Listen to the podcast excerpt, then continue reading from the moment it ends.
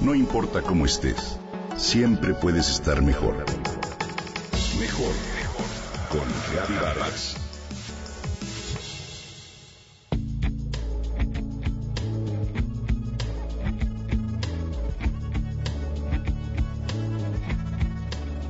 Gisela va al supermercado por lo menos una vez a la semana. Su compra siempre es abundante. Tiene tres hijos y cada ocho días hace una gran provisión para sus desayunos y almuerzos escolares. Frecuentemente los niños la acompañan y le piden que compre determinados productos. El carrito se va llenando de barritas, postres envasados, galletas, botanas, yogures de sabores, jugos embotellados, cereales y un sinfín de cosas más. El gasto es alto, pero sobre todo Gisela se ha dado cuenta de que cada vez visita menos la sección de alimentos frescos. Pocas frutas y pocas verduras llegan a la casa, y cuando llegan muchas veces se quedan abandonados y se echan a perder. Los sabores industrializados están invadiendo todas las comidas que se hacen en su casa.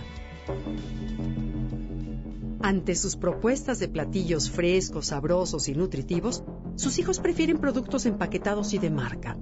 Salchichas, embutidos, sopas instantáneas, papitas con salsa de marca, palomitas de microondas, sazonadores, aderezos embotellados, refrescos o platillos listos para calentar y consumir.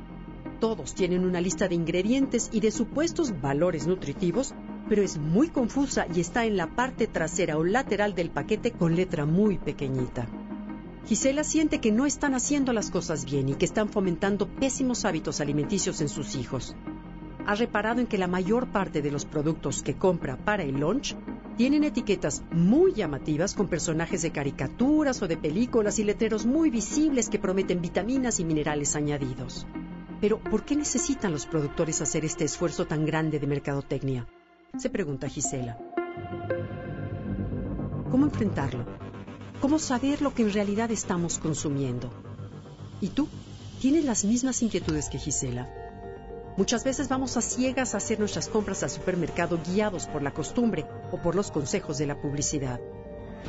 La Organización Panamericana de la Salud advierte a los consumidores acerca de estos comestibles listos para el consumo y los clasifica como productos ultraprocesados. Explica que deben usarse muy de vez en cuando ya que nutricionalmente están desequilibrados tienen una alta densidad energética y pueden crear hábitos de consumo y adicción nocivos para la salud. De ninguna manera deben ser la base de la alimentación familiar. A esto se opone otro grupo, los alimentos naturales y mínimamente procesados, que son frutas, verduras, leches, carnes frescas o bien mínimamente alteradas para aumentar su duración o facilitar su uso. Ahí entran los productos que están pasteurizados, congelados, deshidratados, descascarados, descremados, desinfectados, rebanados, etc.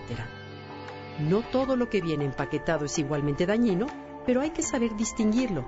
Evita los productos que están procesados y siempre da prioridad a lo fresco. No hay nada que lo sustituya. En México avanzamos en la implementación del etiquetado frontal, que advertirá a los consumidores de una manera clara, precisa y visible cuando los productos tengan alto contenido de azúcares, grasas, calorías o sodio. Es importante saber lo que compramos. Hace falta recuperar la cocina como un espacio de imaginación, cercanía, creatividad, para que nuestra casa huela a comida, a comida que se antoje, que une a la familia y sobre todo, que nos llena de salud.